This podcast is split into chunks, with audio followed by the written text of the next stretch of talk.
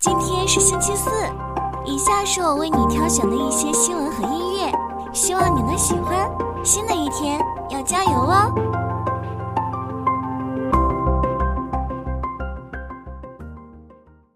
昨日出海企业重点关注 TikTok 推出 AI 生成内容打标功能，要求标记视频是否使用 AI 制作，否则将删除内容。这显示 TikTok 正加强平台的 AI 监管。小鹏汽车最新款 G9 电动 SUV 已上市，并计划明年进军德国市场，这标志着这家中国新车企进一步开拓海外市场。Shine 发布五百城产业带计划，通过提供出海支持，吸引更多品牌商户加盟其跨境电商平台，这助力 Shine 形成自营品牌和平台双引擎格局。八月，欧洲纯电动车市场份额首次突破百分之二十，占购车者第三大选择。这显示欧洲电动车市场持续增长。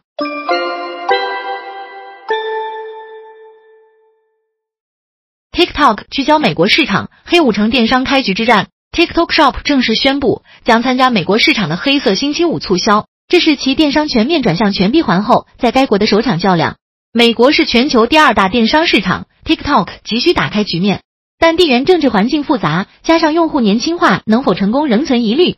前车之鉴，抖音师姐率增速放缓，师弟拼多多旗下 Temu 仍在烧钱阶段，转型挑战重重。作为内容电商，TikTok 在美国没有形成的直播带货习惯也增加难度。最终能否超越搅局者，成为格局破坏者，还需持续观察。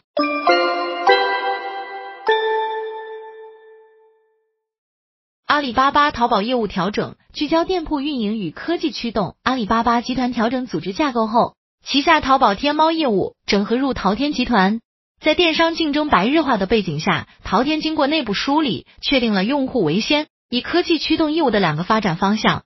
一是打造优质的店铺生态，淘天认为店铺运营是其优势所在，将加强店铺服务，培养用户忠诚度。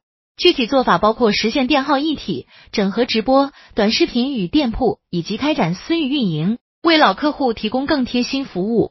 二是利用科技提升运营效率，淘天推出集成化广告投放工具，同时研发 AI 辅助商家产出内容，并提供更精细的用户数据分析，助力商家运营决策。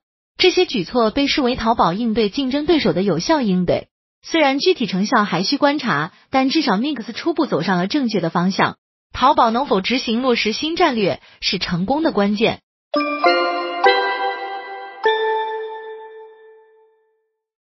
预制菜规范化是出路。预制菜近年进入大众视野，但遭遇家长反对、进校园、消费者质疑餐厅使用等反对声音。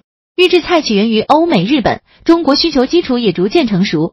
疫情期间，餐饮业销售预制菜成重要收入来源。之所以这么多质疑的声音，监管不规范是主要问题。专家表示，预制菜可以接受，但必须保证质量安全，并告知消费者。打工人开始自制预制菜，更关注质量而非形式。预制菜企业必须规范化，否则难以打开消费群体市场。预制菜会推动上游农牧业发展，也可为校园提供更均衡营养，但监管是前提。政策支持预制菜发展，期待行业健康成长。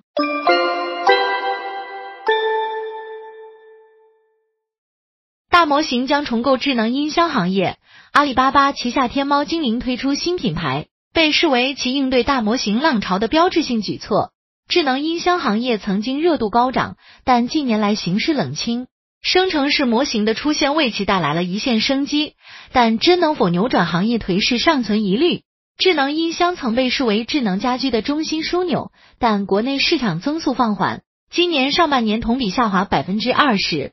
智能家居普及率不及预期是主因，工厂自动化设备市场规模远大于家用智能设备。传统智能音箱自然语言理解能力有限，无法满足用户需求。大模型在语言理解上的突破，有望强化智能音箱的个性化服务。但与手机比，智能音箱仍无明显差异化优势。一旦大模型成熟，用户可能更倾向通过手机使用大模型服务。所以，大模型或将重构智能音箱的市场定位。它能提升智能音箱的语言处理能力，但也可能加速智能音箱被智能手机取代。智能音箱行业前景仍存不确定性。